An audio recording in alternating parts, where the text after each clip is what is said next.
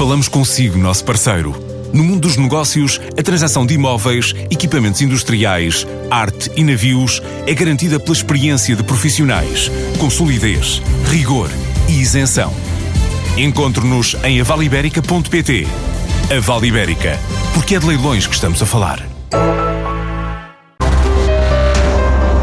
Na edição de hoje falamos de patentes e da sua importância para proteger a inovação nas empresas.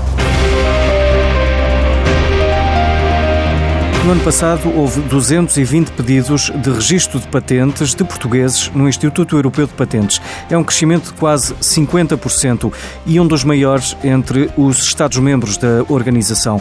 É uma forma de proteger a inovação nas empresas, como no caso da Almas Industries, com sede em Gaia e que tem 18 patentes registadas. Uma delas, a de um desfibrilhador que dá coordenadas de localização e tem a teleassistência da Cruz Vermelha. Tem a ver com o facto de podermos fazer uma interligação, graças ao nosso módulo PTI, que é a nossa patente, para poder ter uma interligação com a nossa central, a nossa plataforma, onde está uma pessoa treinada para poder dar, guiar e dar os primeiros passos ao, ao, formando que vai ter que praticar o ato para poder tentar salvar a vida à pessoa. Paulo Barros é o diretor-geral da empresa que entrou neste mercado por uma necessidade dos clientes. Tivemos alguns clientes nossos que vieram com fizeram os pedidos para saber se podíamos arranjar uma solução para eles poderem cardio proteger as pessoas.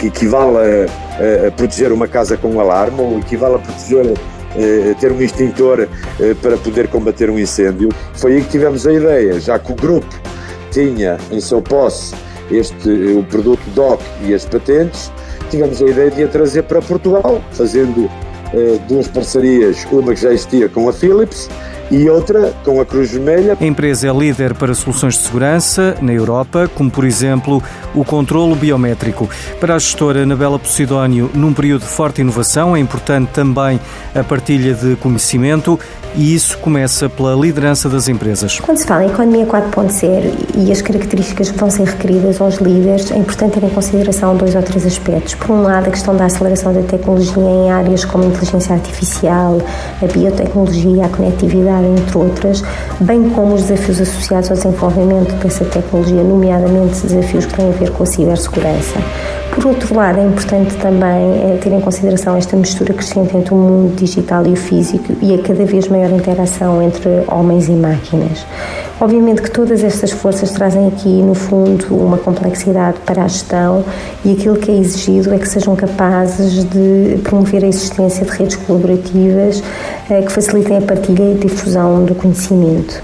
Neste contexto, gostaria também de referir um estudo que foi realizado pela Deloitte, que, no fundo, aquilo que quer ver é quais são o tipo de líderes que já estão a ter sucesso no início da economia 4.0. Foi um estudo que foi realizado em 19 países e com mais de 2 mil pessoas e que chegou no fundo, à conclusão que existem quatro tipos de líderes que estão a ter sucesso.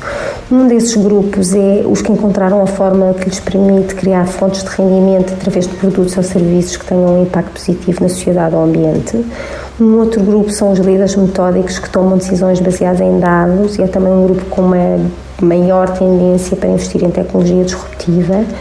Um terceiro grupo é um grupo que tem em consideração uma perspectiva holística no processo de tomada de decisão, o que inclui terem processos claros, considerarem os dados e terem em consideração os diferentes stakeholders. E um quarto grupo que são aqueles que melhor estão a preparar a sua equipa para o trabalho do futuro.